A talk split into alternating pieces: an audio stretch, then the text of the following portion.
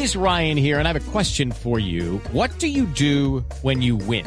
Like, are you a fist pumper? A woohooer, a hand clapper, a high fiver. I kind of like the high five, but if you want to hone in on those winning moves, check out Chumba Casino. At ChumbaCasino.com, choose from hundreds of social casino style games for your chance to redeem serious cash prizes. There are new game releases weekly, plus free daily bonuses. So don't wait. Start having the most fun ever at ChumbaCasino.com. No purchase necessary. BGW. Void were prohibited by law. See terms and conditions. 18 plus. Esta es Blue Radio, la nueva alternativa.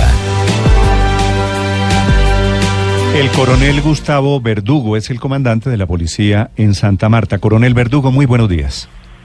Buenos días, Néstor. Coronel Verdugo, ¿cómo se suicidó el asesino de esta niña de 10 años? ¿Cómo fue posible? Bueno, Néstor, eh, después de que termina la audiencia ayer de legalización de captura y imputación de cargos a eso de las 8 de la noche, eh, el juez decide de privarlo de la libertad y enviarlo, y enviarlo a un centro carcelario como medida preventiva se llevó a, una celda del CTI eh, donde pues, se buscaba preservar la vida, la integridad, de pronto en alguna amenaza, alguna intención por esos reclusos que, pretendían de pronto atentar contra su vida. Se deja en ese lugar y a eso de las 4 de la mañana aproximadamente, esta persona que estaba entre una celda solo, eh, con su pantalón, un jean que tenía puesto, se lo quita y lo que hace es colgarse y, quitarse la vida de manera instantánea. Mm. Eh, esta persona estaba ahí dentro de las instalaciones del CTI, donde tenía también un custodio de la policía y, un funcionario del CTI que hizo todo el protocolo de seguridad para poderlo ingresar a este lugar y, y para que permaneciera ahí hasta el día de hoy para después ser trasladado al centro carcelario Rodrigo García. Sí, pero coronel, eh, ¿la celda cómo es físicamente? ¿Cómo es posible que un preso se pueda suicidar dentro de una celda? Eh, eh Néstor, la celda tiene más o menos mm, eh, un área de, tres metros de fondo por un y medio de ancho. tiene unas rejas a la entrada y por la parte de encima eh, tiene también un sitio para que él pueda descansar. Y él lo que hace es eh, colgarse de la reja que está en la parte superior con su pantalón y donde el sitio de, descanso y ahí se sube y es cuando salta. Y al saltar pues de manera instantánea pierde la vida eh, colgado de esa forma con su pantalón que tenía puesto. Cuando usted dice salta, ¿qué altura puede haber ahí, coronel? Eh, yo le pongo, eh, son, son como esa especie de cama, pero en cemento. Póngale, tiene una altura de unos, unos 50 centímetros del suelo. Sí. ¿Y hay una eh, viga en donde él cuelga el pantalón? Sí, sí, en la parte superior. Sí. Es una reja. Como unas rejas. Sí, unas rejas que da la seguridad a la celda. inicialmente se había dejado con una persona, pero por medidas de seguridad eh, deciden dentro de los protocolos dejarlo solo para de pronto no correr ningún riesgo.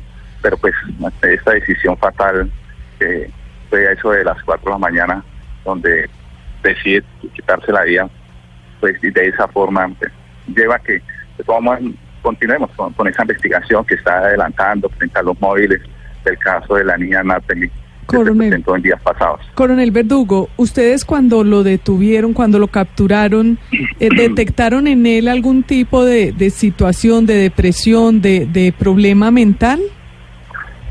Bueno, son muchos factores ¿no? que pueden incidir, que deben ser analizados, pero sí decirle que eh, los investigadores y la fiscalía recogieron unas evidencias como testimonios y, y otros elementos importantes que fueron presentados anoche ante juez de garantías y donde él valoró y analizó y tomó la decisión de privarlo de la libertad y vincularlo dentro de la investigación por la muerte de la niña como primer sospechoso.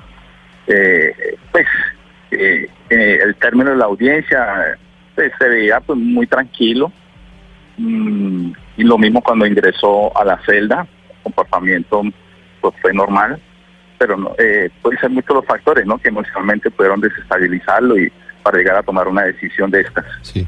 ¿Se conocen antecedentes de esta persona, coronel? ¿Había denuncias o procesos en su contra por eh, casos similares? Bueno, denuncias eh, formales como tal eh, no las tenemos, pero sí estamos en verificación de otros hechos de pronto que pudo haber incurrido en algunos sitios de- del Magdalena, del Plato, donde de pronto pudo tener alguna incidencia con otra clase de, de personas, de mujeres. Sí, pero Estamos en desarrollo de, Sí. de esas verificaciones para encontrar como esos perfiles criminales de estas personas. Eh, es por eso que está, se, se vinculó también inicialmente a esta investigación y donde estamos en desarrollo con todos nuestros investigadores y con un fiscal destacado para determinar eh, los móviles que llevaron a que se presentara este hecho de, de la niña Natalia. ¿Esos casos serían también de abuso sexual contra mujeres en Plato y en otros municipios del Magdalena? Es probable, sí, aunque no haya denuncia formal, pero pues estamos, como dice, eh, verificando y confirmando eh, esas informaciones de tal forma que podamos determinar eh, eh, la clase de persona y el perfil que de pronto puede tener Mm. o que pudo haber tenido eh, en el desarrollo de, de esta investigación, que es muy importante determinarlo, y siempre verificar y confirmar eh, las informaciones que nos puedan llegar para eh, esclarecer plenamente eh, todo lo que llevó a la muerte de la niña Natalia. ¿Qué indicios eh, eh, encontraron ustedes fuertes para la detención y, y obviamente la legalización de la captura de este ciudadano?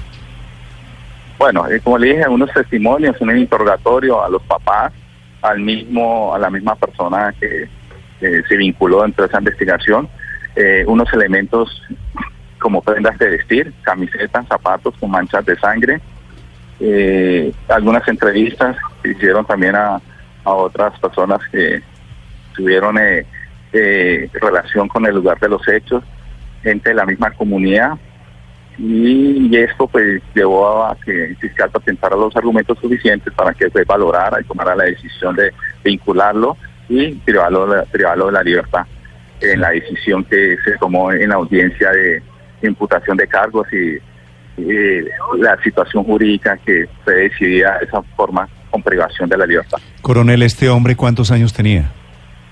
45 años de edad, Néstor.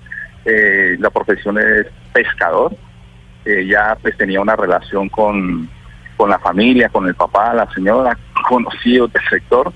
Eh, como antecedentes eh, era consumidor de estupefacientes. Eh, ya de pronto habían tenido de pronto alguna discusión con el papá de la niña. Bueno, son cosas que están dentro de la investigación y que son importantes también tener en cuenta la relación que esta persona pudo haber tenido con la familia. Que, Usted, pues, coronel, usted Señor. como usted que ha hecho la investigación, que ha hecho el seguimiento al caso, ¿usted queda con alguna duda de que este hombre fue el asesino de, de la niña, de Natalie Paola?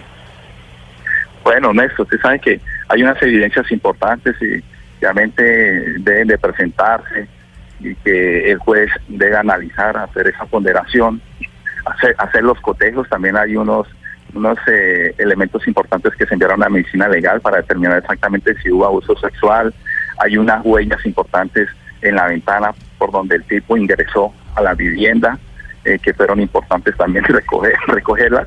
Todos esos cotejos eh, técnicos que se están adelantando eh, frente a los testimonios, eh, los interrogatorios que se le hicieron tanto a la familia como a la misma persona que fue vinculada y los elementos que encontraron en la vivienda con manchas de sangre, pues eso lleva a inferir a que eh, es una persona que tiene que investigarse y que tenía que estar vinculada en este proceso investigativo. El, el señor, Sí, el señor. asesino, el señor Luna, cuando va ante el- la jueza anoche y se declara inocente, ¿usted cree que en ese momento él ya tenía una estrategia, ya sabía que quería terminar su vida? Bueno, yo pienso que eh, eh, la- fue una gran sorpresa para él al momento de poner en conocimiento eh, todo el material probatorio que tenía la fiscalía y que lo hace saber ahí en audiencia, se da cuenta de pues de todas estas evidencias que son muy importantes desde el proceso investigativo. Mm, es, de verdad el, el comportamiento de él fue normal, se declaró no culpable y, y como medida pues preventiva pues lo trasladamos a este lugar tratando de preservar su, su, su integridad. Néstor. Sí, decía usted, coronel, que este hombre era consumidor. ¿Estaba drogado al momento de violarla, de degollarla, de apuñalarla? Bueno, eh, el, pues la, información que tenemos inicialmente es que es una persona consumidora de estupefacientes, eh, reconocida ahí en el sector de la misma comunidad. Eh, las heridas son- fueron nueve heridas que la niña recibió con arma blanca y pues no, no fue degollada. Fueron dos heridas que recibió en el cuello, pero no fue degollada. La mayoría de ellas las recibió en, en su tórax y, fue trasladada por, la, por los papás a un centro médico, pero ya al llegar ya estaba sin signos vitales. E inicialmente el reporte que nos da la médica es que aparentemente no hay abuso, más sin embargo pues se recogieron todas las muestras para que medicina legal de manera oficial pues nos dé esos detalles eh, y nos confirme realmente si hubo algún abuso sexual. Coronel, una de las coartadas de este hombre a través de su esposa también era que supuestamente tenía prendas manchadas de sangre porque había entrado a la casa a auxiliar a la niña cuando los papás empezaron a gritar y cuando la descubrieron en, tan precaria situación. ¿Eso quedó desvirtuado con las investigaciones que hicieron en el lugar ustedes? Sí, entre los interrogatorios y las entrevistas que hicieron los investigadores, eh, eh, eso genera pues esa confusión, esa duda, ese vacío de que pues eh, lo que manifiestan los papás y fueron los que la auxiliaron y algunos testigos pues en ningún momento manifiestan de pronto haberlo visto eh, prestando el auxilio a la niña. Eh, lo vieron fue ya en el centro médico preguntando cómo estaba. Eh, ya en ese lugar fue ahí donde los papás reconocen y, y manifiestan a través de las declaraciones que hicieron ante la fiscalía sobre la participación de, de esta persona en el lugar de los hechos. Es el coronel Gustavo Verdugo, el comandante de la Policía de Santa Marta, sobre una de las noticias de esta mañana, el suicidio del asesino de esta niña de 10 años que nos conmovió durante este fin de semana. Coronel Verdugo, gracias por acompañarnos. Bueno, a ustedes,